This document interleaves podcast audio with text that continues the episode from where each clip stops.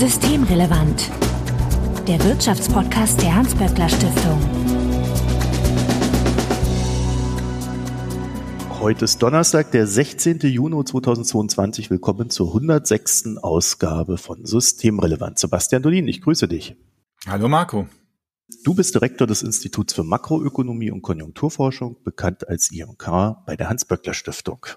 Ja, Sebastian, hast du schon nachgeschaut, ob du von der Übergewinnsteuer betroffen sein wirst? Naja, ich meine, wir haben ja noch überhaupt keinen konkreten Vorschlag, wie das aussehen sollte. Und da ich jetzt auch kein Unternehmen bin, was irgendwie Sachen mit irgendwelchen Margen verkauft, vermute ich, dass ich davon äh, unbehelligt bleiben würde.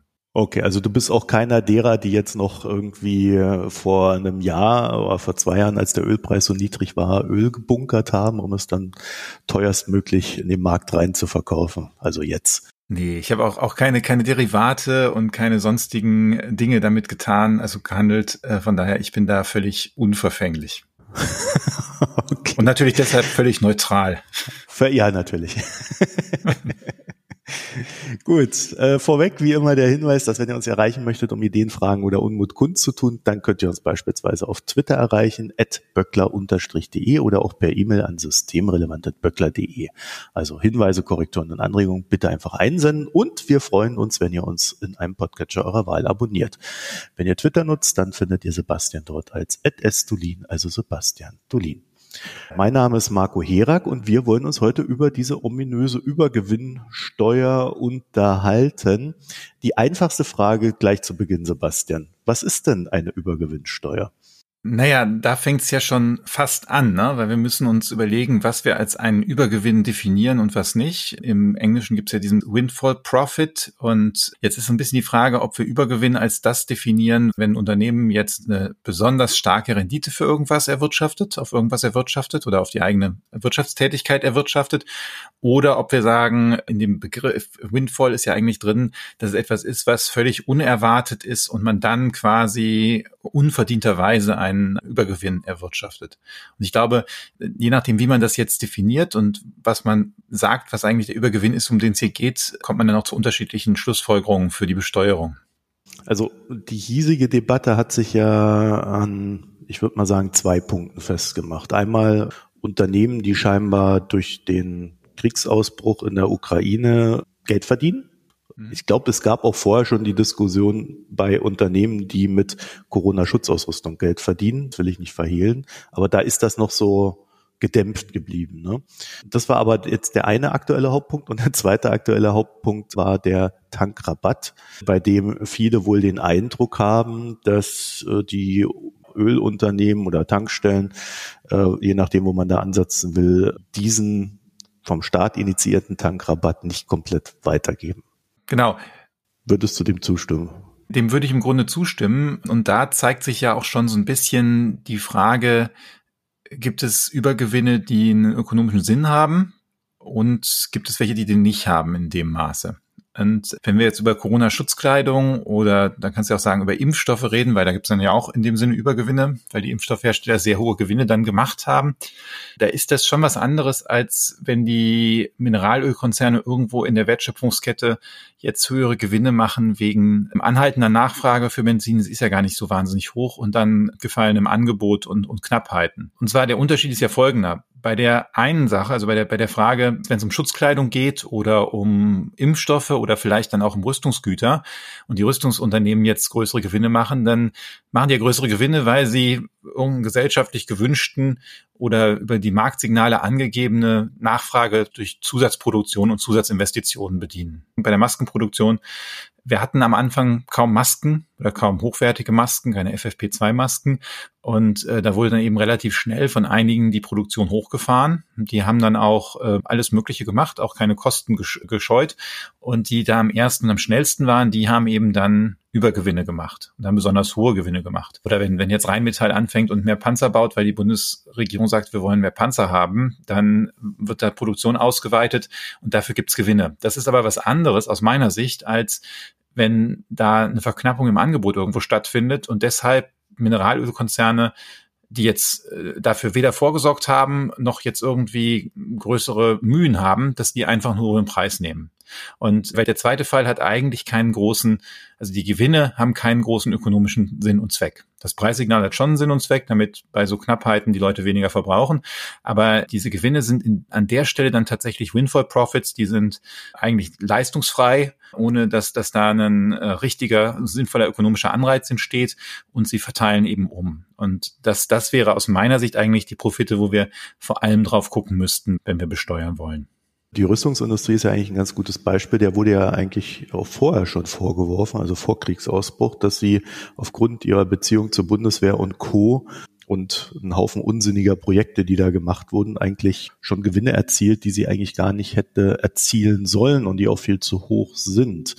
Zeigt das nicht auch, dass das eine sehr politische Debatte ist, die sehr stark von den eigenen politischen Ansichten auch geprägt ist oftmals? Ja und nein. Also natürlich jetzt die reine Definition, was ein Übergewinn ist, ob man den besteuern sollte, das hängt natürlich sehr stark damit zusammen, einmal mit Setzungen, die man verteilungspolitisch vielleicht hat, aber auch Ideen, was, was man denkt, was eigentlich eine gerechte Einkommensgenerierung in einer, in einer Marktwirtschaft ist. Und jetzt kommt die zweite Frage, dass Leute, die eigentlich pazifistisch eingestellt sind und schon eh immer ein Misstrauen gegenüber dem der, der Rüstungsindustrie hatten, dass die das nicht gut finden, das ist dann nochmal so eine andere äh, Nummer. Ehrlich gesagt müssen wir auch eingestehen, dass es auch Übergewinne gibt bei alten EEG-Anlagen. Ja, also die sind jetzt abgeschrieben, plötzlich ist der Strom viel, viel teurer und zum Teil sind da auch jetzt Altbetreiber, die auch ziemlich gute Gewinne machen. Interessanterweise wird das ja kaum diskutiert, ne? sondern wir diskutieren über die Mineralölkonzerne, aber nicht darüber, dass da bei diesen erneuerbaren Energien auch durchaus zum Teil solche Windfall Profits anfallen. Also von daher, du hast schon recht, die Debatte, da vermischt sich so ein bisschen Normatives und Ökonomisches und dann auch, auch Rechtliches am Ende. Ich habe das vor allen Dingen deswegen auch gefragt, weil darin natürlich auch so eine gewisse Gefahr liegt, dass wenn die Politik dann sagt, okay, wir fangen jetzt mit einer Übergewinnbesteuerung an, dass man dann äh, ja genau eben in dieses weg vom ökonomischen rein in dieses politische rutscht und dort naja, dann auch wieder einen Flurschaden anrichtet. Ja, das ist natürlich die Frage, was ist der Flurschaden? Also wenn ich jetzt feststelle, dass die Mineralölkonzerne nach dem Weltmarktpreis für Rohöl irgendwo Windfall und Extraprofite abgegriffen haben und ich finde eine Art, wie ich davon Teil wieder sozialisiere, also dem Staat zuführe, dann muss man sich ja die Frage stellen, ist das ein Problem, auch wenn das eine politische Entscheidung war, oder ist das nicht vielleicht gut und sinnvoll? Okay, aber äh, bei der EEG-Anlage wäre es ja vielleicht sogar gewünscht, dass man äh, sagt, die Leute sollen da investieren, ja vielleicht auch mit dem Hintergedanken, naja, wenn das irgendwann mal abgeschrieben ist und dann ist vielleicht eine gute Situation, dann habe ich auf einmal einen ordentlichen Gewinn, dann mache ich das doch jetzt und äh, das kommt dann natürlich auch noch der Umwelt zugute. Also äh, da wäre es ja dann wieder ähm, in unserem Beispiel erwünscht. Klammer auf, ich weiß nicht, jeder ist dafür, Klammer zu. Die spannende Frage ist hier, ist das, was wir jetzt hier sehen mit dem Ukraine-Krieg und dem, dem massiven Anstieg der Strompreise, ist das etwas, was die Leute vor 20 oder 25 Jahren, als sie die jetzt abgeschriebenen Windkraftanlagen gebaut haben, vielleicht, ob sie das mit irgendwie in ihre Wahrscheinlichkeitsverteilung mit aufgenommen haben? oder auch aufnehmen würden? Oder ist das so weit weg und so die Wahrscheinlichkeit so gering, dass das eh diese Kalkulation nicht beeinflusst? Das ist im Grunde, ich glaube, empirisch können wir das auch schlecht dann belegen, aber naja, ich weiß nicht, ob irgendjemand damit gerechnet hat, dass die Strompreise jetzt 2020, 2022 so sind, wie sie sind. Also ob, ob jemand zur Jahrtausendwende sich darüber das irgendwie auch nur als mit einer relevanten Wahrscheinlichkeit so gesehen hat. Und wenn das nicht so ist, dann ist es egal, ob ich jetzt da die Windfall Profits besteuere oder nicht. Und wenn das natürlich relevant ist, dann dürfte ich eben an diese Windfall Profits nicht dran gehen. Dann ist ja die grundsätzliche Frage, also gehen wir mal davon aus, die Politik entscheidet sich dafür und sagt, okay, also wir machen jetzt eine Übergewinnsteuer. Und dann ist ja die Frage, wie definiert man diese und wie berechnet man diese? nicht 100 Prozent des Gewinns, der da am Ende dieser äh, Jahresabschlussbilanz von so einem äh, Konzern steht, der ist ja diesem Übergewinn jetzt zuzurechnen, sondern das ist ja nur ein Teil, oder? Ja klar, und das ist jetzt die Frage, wie genau und komplex ich das machen möchte. Also wenn ich das jetzt über die ganze Wirtschaft für alle Branchen machen wollen würde, da können wir gleich drüber reden, wie, wie sinnvoll das ist, dann könnte ich natürlich sagen, ja, also die zehn Jahre davor hattest du auf das eingesetzte Eigenkapital eine Rendite von sechs Prozent und jetzt hast du plötzlich eine Rendite von 20 und dann besteuere ich halt das, was da drüber hinausgeht, nochmal extra. Also ich meine, man muss ja sagen, diese 20 Prozent würden dann ja auch schon besteuert über die normale Körperschaftssteuer und Gewerbesteuer, aber dann wird man eben in dem Fall sagen, na, das, das halten wir extra Profite und das besteuern wir nochmal extra. Das kann man machen. Das ist natürlich dann einerseits komplex. Man kann dann auch anfangen, bestimmte Dinge über, über Abschreibung, Rückstellung und so weiter in verschiedene Jahre zu schieben. Also da haben wir wahrscheinlich eine ganz schöne Steuergestaltung. Eine Alternative ist natürlich, dass ich sektorspezifisch dran gehe.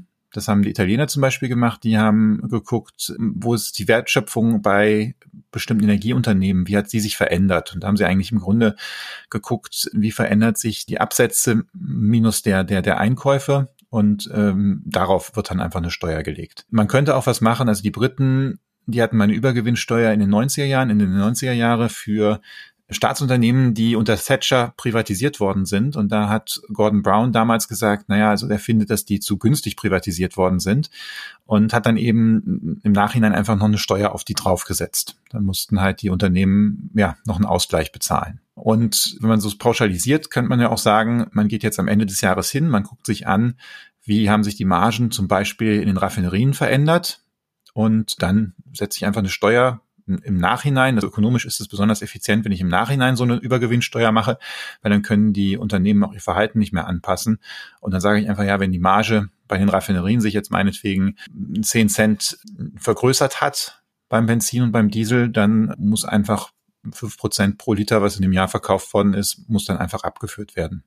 Das ja dann eine pauschalisierte Steuer, eine sehr einfache Steuer. Wir können nachher diskutieren, inwieweit das alles rechtlich machbar ist, aber hier sieht man schon, da gibt es verschiedene Ansätze, wo man dann, die sind zum Teil fairer, zum Teil weniger fair. Die Sachen, die fairer sind, haben wahrscheinlich dann größeren Verwaltungsaufwand und mehr Möglichkeiten, das Ganze zu umgehen.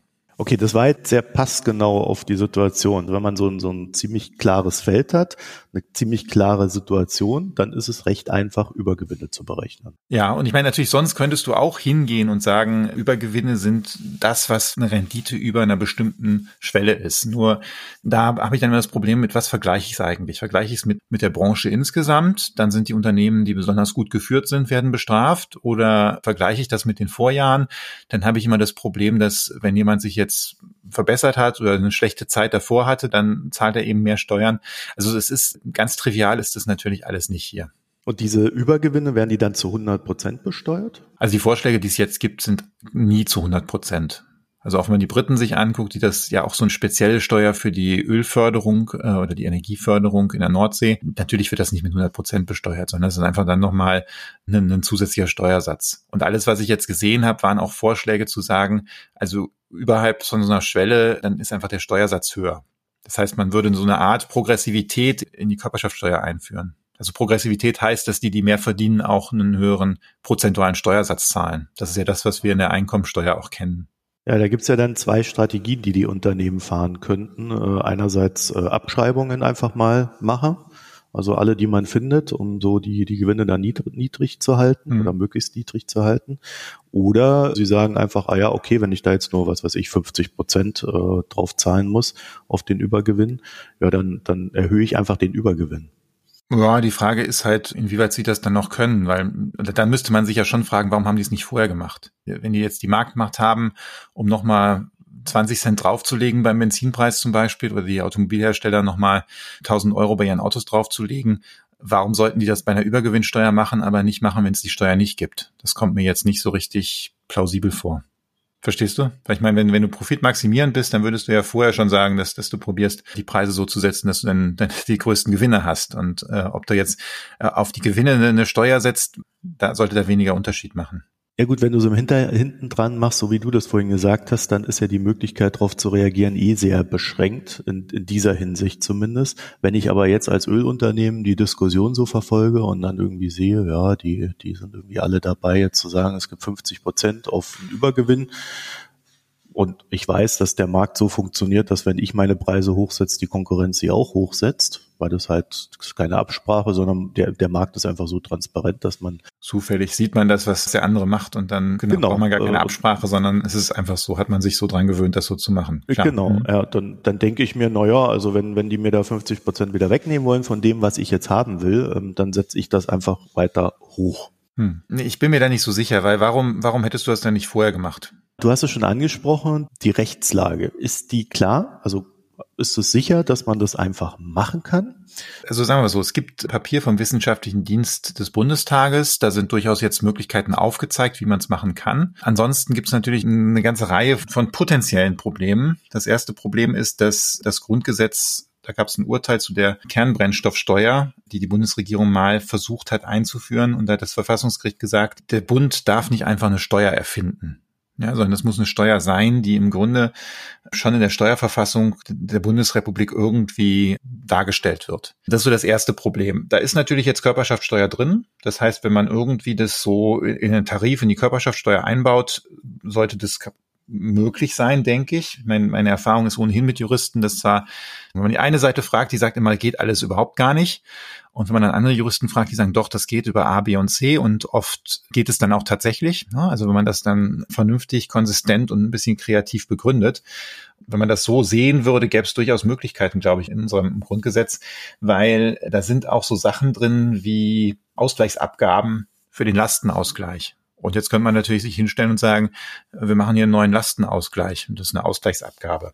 Möglicherweise. Wie gesagt, ich bin kein Jurist, das müsste jemand anders sich, sich dann genauer angucken. Und da sind ja auch Abgaben für die Europäische Union drin. Das heißt, man könnte natürlich auch überlegen, ob man das auf EU-Ebene, gerade wenn es beim Übergewinn von Raffinerien oder sowas geht, über die EU-Ebene macht.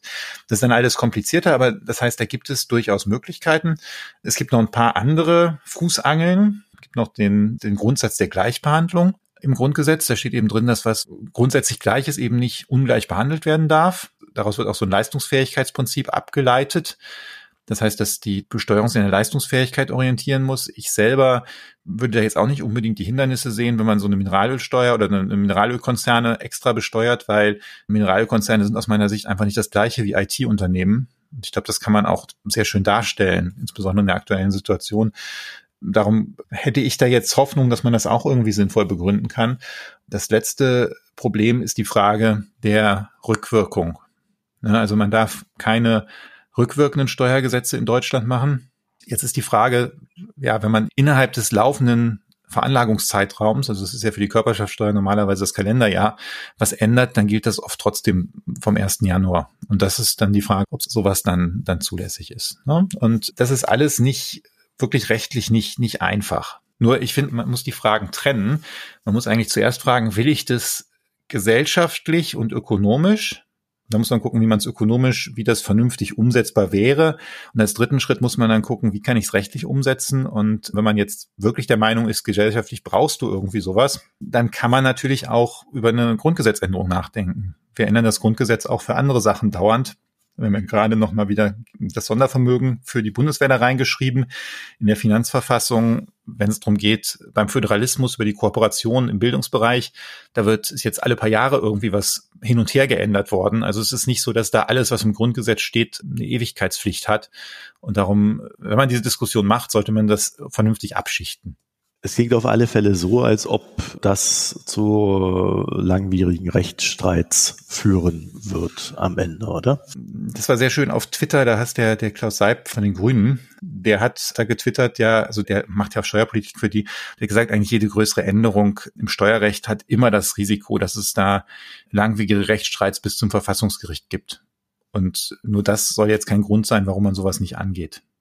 Und ich möchte mal erinnern, also auch diese Cum-Ex-Geschichte, Cum-Ex war das, wo sich über das Verkaufen von Aktien und Zurückverkaufen um den Ausschüttungszeitpunkt von Dividenden man sich zweimal die gezahlte Steuer zurückerstatten lassen konnte. Das hat ja auch ewig Rechtsstreitigkeiten darüber gegeben. Auch das Verfolgen davon und das, das Einbinden dieser Möglichkeiten. Und das ist aus, aus meiner Sicht jetzt nicht unbedingt ein Argument, das nicht zu machen. Ich frage das ja deswegen, weil diese ganze Debatte sich ja jetzt unglücklicherweise an dem Tankrabatt entzündet. Und der Tankrabatt ist ja schlichtweg einfach schlechtes politisches Handwerk. Das hätte man einfach nicht machen brauchen. Und die Übergewinnsteuer würde ja auch nur dazu führen, dass der Staat ein Instrument schafft, um den Benzinpreis für die Bürger zu senken, die Unternehmen aber das nicht zulassen, sondern das Geld zumindest teilweise versuchen, in ihre eigene Kasse umzulenken. Und das wiederum wird besteuert und geht an den Staat zurück. Und so verfehlt man ja auch das ganze Ziel, den Bürger zu entlasten. Und da macht man ein Riesenboheim mit Grundgesetz und, und vom Bundesverfassungsgericht und einfach, statt einfach diesen Blödsinn abzuschaffen. Ja. Sagen wir so, die Diskussion um Übergewinnsteuern geht ja weiter. Die ist ja nicht nur jetzt um diesen Tankrabatt. Sie hat sich darüber entzündet. Aber trotzdem, ich meine, wenn wir das jetzt mal durchdeklinieren, dann ist das Ergebnis natürlich schon ein anderes. Wenn wir jetzt sagen würden, der Tankrabatt ist gemacht worden und der ist zum Teil weitergegeben worden. Der andere Teil ist bei den Konzernen als Übergewinn gelandet und jetzt steuere ich diesen Übergewinn wieder weg. Dann habe ich natürlich im Vergleich zu der Situation, wo ich das gar nicht gemacht hätte, habe ich schon eine gewisse Entlastung der Autofahrerinnen und Autofahrer. Also das, was du vorher gesagt hast, das gilt nur, wenn du unter Bürgerinnen und Bürger auch gleichzeitig die Mineralölkonzerne mit, mit zusammenfasst. Also ich will jetzt auch den Benzinrabatt nicht verteidigen, aber äh, die Debatte ist da eine weitere und die Debatte hat natürlich schon auch noch andere Dimensionen. Also zum Beispiel haben einige jetzt auch die Automobilindustrie genannt für Übergewinne. Und was man in der Automobilindustrie sieht, ist tatsächlich etwas, wo man sich fragt, ob diese Art der Gewinne sinnvoll, ökonomisch sinnvoll und gerechtfertigt sind. Was da passiert ist, ist, die haben ihre Lieferketten so aufgebaut, dass die eigentlich ja in Probleme laufen insbesondere bei der Halbleiterbeschaffung. Als sie in Probleme gelaufen sind, haben sie, und weil das allen parallel mehr oder weniger so gegangen ist, haben sie eben angefangen, die Produktion von kleinen Autos, günstigen Autos einzuschränken und nur noch die teuren zu verkaufen. Die haben die Rabatte gestrichen und haben halt so plötzlich eine, eine Angebotsverknappung gehabt und haben die Margen erhöht. Und weil sie gleichzeitig noch die Beschäftigten in Kurzarbeit schicken konnten, haben die dicke Profite eingefahren. So, und das ist jetzt, das ist wieder so ein Fall, wo du sagen würdest, naja, also, dass die auf die Art und Weise Gewinne machen, hat nun wirklich keinen ökonomischen positiven Lenkungseffekt. Normalerweise ist ja in der ökonomischen Theorie, sagst du dann, wenn dann Übergewinne drin sind, dann kommt irgendjemand anders, steigt in den Markt ein und bietet dann diese Produkte an und die Gewinne werden wieder wegkonkurriert. Nur in so einem Markt wie der Automobilindustrie, wie... Nein, nein, Sebastian, dann krieg ich, ich krieg eine Dividende dann und die Dividende reinvestiere ich in Kapitalerhöhung in diesen Markt und schaffe so neue Unternehmen. Genau. Und so, zwischendurch so hat das Ganze die, die Inflation. Aber äh, ja, ja, genau, so, vielleicht. Aber auch das ist ja nicht was, was, was jetzt irgendwie kurzfristig das ändert an der Halbleiterknappheit oder sowas. Ne? Das sind jetzt so die Beispiele, wo, wo wirklich man dann die Frage stellt, hm, äh, irgendwie ist dieses Verhalten schon nicht das, was man eigentlich als Marktergebnis gerne hätte. Und was kann man da machen? Und da wird dann eben über diese Übergewinnsteuer diskutiert. Es ist ja auch so eine kleine Debatte entbrannt, wie Märkte eigentlich so funktionieren sollten. Ne? Und da gibt es ja dann durchaus Leute, die sich auf, die, auf den Standpunkt stellen und sagen, naja, also ein funktionierender Markt würde eigentlich dazu führen, dass kaum Gewinne entstehen, weil halt eine starke Konkurrenz herrscht. Das ist ja das Modell, was man normalerweise auch im ersten Semester lernt äh, bei VWL. Da hast du einen Markt perfekten Markt mit vollständiger Konkurrenz nennt sich das. Da hast du ganz, ganz viele kleine Anbieter. Jeder weiß und Nachfrager. Jeder weiß alles in dem Markt, kennt die Preise, kennt die Mengen und man hat einen freien Markteintritt. Und das heißt, wenn da Gewinne sind, dann tritt halt irgendjemand anders in den Markt ein und konkurriert die Gewinne quasi weg, also bietet ein bisschen günstiger an. Und das heißt, wir haben eigentlich in diesem Markt keine Übergewinne. Also das, das Einzige, was da rauskommt, ist dann im Grunde dein Unternehmerlohn normaler Unternehmerlohn und irgendwie die Kapitalverzinsung. Vielleicht noch ein bisschen Risikoprämie. Nun, in der Realität sehen ganz wenig Märkte so aus, sondern wir haben eigentlich ganz viele Märkte, wo du große Konzerne oder Unternehmen hast, die marktbeherrschend sind. Also Automobilindustrie ist ja so ein Beispiel. Es gibt überhaupt nicht viele unabhängige Automobilkonzerne. Also Volkswagen ist ja auch riesig und hat, hat ganz viele Marken da drin. Und für andere gilt das auch. Und das heißt, dass da auch das Verhalten der Unternehmen anders ist, aber auch genau diese Frage des Markteintritts. Du kannst einfach sowohl den Raffineriemarkt als auch den, den Automobilmarkt kannst du ja überhaupt nicht kurzfristig einsteigen. Oder auch mittelfristig nicht. Das dauert, das ist wirklich eine langfristige Geschichte. Sehen wir jetzt an vielen chinesischen Unternehmen, die Elektroautos bauen und äh, versuchen, das äh, in eine Skalierung reinzukriegen. Na, also da sieht man ja sehr genau, wie schwierig es ist, in diese Märkte reinzukommen. Ja, und das ist jetzt auch keine neue Sache. Also diese chinesischen Unternehmen mit Elektroautos, äh, ich glaube, ich war schon vor zehn Jahren auf einer Delegationsreise in China, wo wir uns diese Fabriken angeguckt haben. Und trotzdem, also klar, das, das, das wächst irgendwie, aber es ist, es ist halt immer noch nicht da, wo, wo du sagen kannst, naja, die haben jetzt da die, die Marktmacht der anderen gebrochen. Okay, also das ist eine schöne Theorie, aber in der Praxis äh, stellt sich es meistens anders dar. Genau, und das ist, glaube ich, das Problem, dass wir da ähm, in der Praxis andere, ja, einfach viel, viel vermachtetere Märkte haben, als das so das Grundmodell aus dem Lehrbuch uns sagt. Gut, deswegen hat Robert Habeck ja vielleicht die Idee gehabt und gesagt, ich konzentriere mich jetzt gar nicht so sehr auf die Übergewinnsteuer, sondern ich beginne einfach meine Lieblingsidee, die ich ja schon im Februar mal ausformuliert hatte in einem Zehn-Punkte-Plan, versuche ich jetzt dadurch voranzutreiben, nämlich ich reformiere einfach das Kartellrecht. Ja, genau. Das hat er vorgeschlagen. Man muss sich jetzt fragen, warum er es vorgeschlagen hat. Möglicherweise, weil Kartellrecht eben in seinen Aufgabenbereich fällt und Steuerrecht eben nicht. Das ja jetzt auch bei der Übergewinnsteuer, je nachdem, wie man sie jetzt macht, wenn es eine richtige Windfall-Tax ist, also dann, dann wäre es eine einmalige Sache. Und die Vorschläge, die er zum Kartellrecht macht, sind eben schon langfristig strukturelle Dinge und äh, ich, ich glaube durchaus vernünftig und sinnvoll. Und da drin liegt aber auch die Drohung gegenüber Unternehmen, die Übergewinne erzielen, dass wenn das zu übergewinnig ist, man dann auch mal so ein Unternehmen aufbrechen könnte. Er schlägt ja verschiedene Sachen vor. Also er schlägt ja einerseits vor, dass man leichter Gewinne, die aus Marktmacht entstehen, abschöpfen kann, können soll.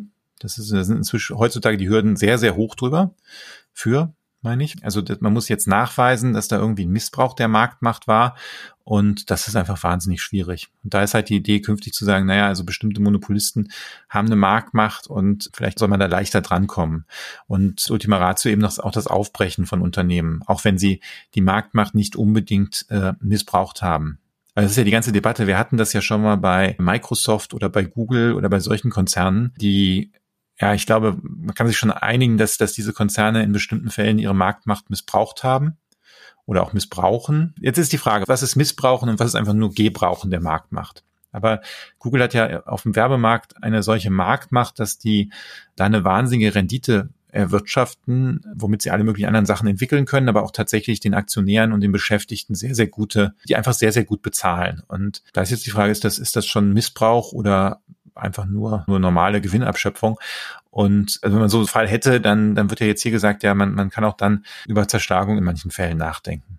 Ja, und damit wäre natürlich gleichzeitig so eine, so eine implizite Kommunikation gegen Unternehmen. Okay, ihr, ihr wollt da eure Übergewinne machen, aber macht mal nicht zu viel, überreizt das mal nicht, diese Karte. Ne? Ich glaube, das ist sehr sinnvoll, so sowas im, auch im Raum stehen zu haben, denn die, diese, diese Übergewinne sind schon zunehmend ein Problem. Also wenn wir uns auch angucken, es ist ja nicht so, dass alle Unternehmen zurzeit mehr Gewinne machen, sondern das ist sehr, sehr konzentriert und auch strukturell. Selbst vor der Covid-Krise hat man halt gesehen, dass, dass viele Unternehmen eigentlich nicht so wahnsinnig gute Gewinne machen, aber einige große machen dann eben mehr Gewinne und die nutzen das eben auch dann ganz massiv einfach, um ja zum Teil auch dann wieder den Wettbewerb zu beschränken.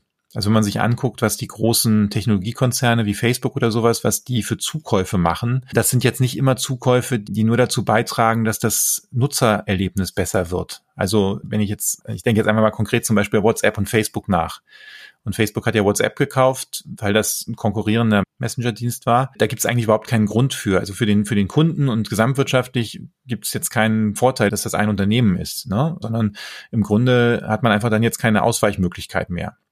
Und das sind so Sachen, da ist es, wäre es, glaube ich, schon gut, tatsächlich ein bisschen schärfere Instrumente in der Hand zu haben. Das läuft auch so ein bisschen in diese Debatte rein, dass Gewinne inflationstreibend sein können, Unternehmensgewinne. Und Inflation ist ja, wäre ja auch gerade ein Thema, über das wir äh, sehr engagiert hier in Deutschland nachdenken. Mhm. das man dabei belassen kann. Das kann ja. man so sagen, genau. Sebastian, dann, nachdem du das hier so schön aufgeschlüsselt hast, für uns ist ja die große Frage, bist du jetzt dafür oder dagegen? Musst du dich ja entscheiden. Es wird jetzt keine ganz klare Antwort sein. Also ich war ursprünglich eher skeptisch. Dann habe ich eine ganze Reihe von den Argumenten, vor allem von den Gegnern dafür gehört und die fand ich alle so derartig schwach, dass ich äh, inzwischen eher, also weil, weil das, das oft einfach Argumente sind, die im Grunde darum gehen, den Status quo zu verteidigen. Also auch so ein Argument zu sagen, naja, wenn ich jetzt so eine Übergewinnsteuer mache, dann zerstöre ich das Vertrauen in unser Steuersystem. Also wenn ich am Grundgesetz jetzt was deswegen ändere, ja, das kommt mir dann schon ein bisschen komisch vor, weil jetzt, du hast mit Bettina ja auch, glaube ich, drüber gesprochen, unsere erwerbstätigen Befragungen, unsere ganzen Befragungen zeigen eigentlich, dass diese Art, die Situation, die wir jetzt haben und ehrlich gesagt aus meiner Sicht auch der Benzinrabatt, dass die eigentlich das Vertrauen der breiten Bevölkerung in unsere Institutionen erschüttern. Also das ist ja, man kann das natürlich ökonomisch immer irgendwie begründen, aber hier ist der Staat hingegangen, der hat gesagt, ich möchte die Bürgerinnen und Bürger entlasten, hat das auch sehr klar kommuniziert, hat das auch den Mineralölkonzernen klar kommuniziert, weil die lesen ja auch die Zeitung. Und am Ende sieht so aus, als würden die sich die Taschen voll machen. Ja, und gleichzeitig wird dann die Schuldenbremse wieder eingeführt und man kann sich jetzt schon angucken, wo da überall die Streichlisten rumlaufen fürs nächste Jahr umlaufen. Und an, an der Stelle wird da von vielen Ökonominnen und Ökonomen einfach der, der Status quo so quasi gesetzt und alles, was man daran ändert, ist dann immer ein Vertrauensverlust von den armen Investoren. Und das finde ich als, als Argument schon ein bisschen kurz gegriffen. Und von daher würde ich sagen, äh, in dieser Situation, wenn man das jetzt auch gerade politisch will, dass man sagt, also die Schuldenbremse ist uns ein wahnsinnig wichtiges Ziel. Und jetzt bei der konzertierten Aktion, die Olaf Scholz ja angestoßen hat, wird es darum gehen, wie stark jetzt auch beschäftigte Gewerkschaften probieren, den Kaufkraftverlust kurzfristig auszugleichen. Und gleichzeitig sagt man, naja, also wir finden das gesellschaftlich okay, dass sich da einige Unternehmen die Taschen so voll machen das finde ich einfach von der Kommunikation her komisch. Und darum würde ich sagen, man sollte schon jetzt an den Konzepten der Übergewinnsteuer weiterarbeiten und gucken, was man da vernünftig umsetzen kann. Wenn man es am Ende nicht hinbekommt, dann geht's eben nicht. Aber das wäre schon, wenn man es richtig macht, eine sehr gerechte Steuer und ja auch eine ökonomisch effiziente Steuer. Man schafft nur die unerwarteten Gewinne nachträglich zu besteuern, dann habe ich eine Einnahme, ohne dass es da eine Verhaltensänderung gibt. Und das ist ja das, was wir Ökonomen eigentlich am liebsten haben. Sebastian Dolin, ich danke dir für das Gespräch. Danke, Marco, für die Moderation. So, wenn ihr dazu noch ein paar Gedanken habt, wendet euch an uns. Systemrelevant.böckler.de ist die E-Mail-Adresse und ihr erreicht uns auf Twitter at böckler-de. Und wenn ihr Sebastian noch etwas mitteilen möchtet über seine sozialistischen Gedanken, die er hier geäußert hat oder ähnliches, dann naja, könnt ihr das also so, auf. Ich würde ja sagen, wir sind da noch weit weg vom Sozialismus. Ja, ich weiß, aber du, äh, die Leute sind ja schon beim Kommunismus, äh, den sie da in, ins Felde führen, der hier gerade am Ausbrechen ist. Daher sei mir der kleine Scherz erlaubt. Jedenfalls auf Twitter könnt ihr euch dann an Sebastian wenden. Das Twitter-Handle ist @estulin, also Sebastian Tulin. Euch eine schöne Zeit und bis nächste Woche. Tschüss. Tschüss. Das war Systemrelevant, der Wirtschaftspodcast der Hans-Böckler Stiftung.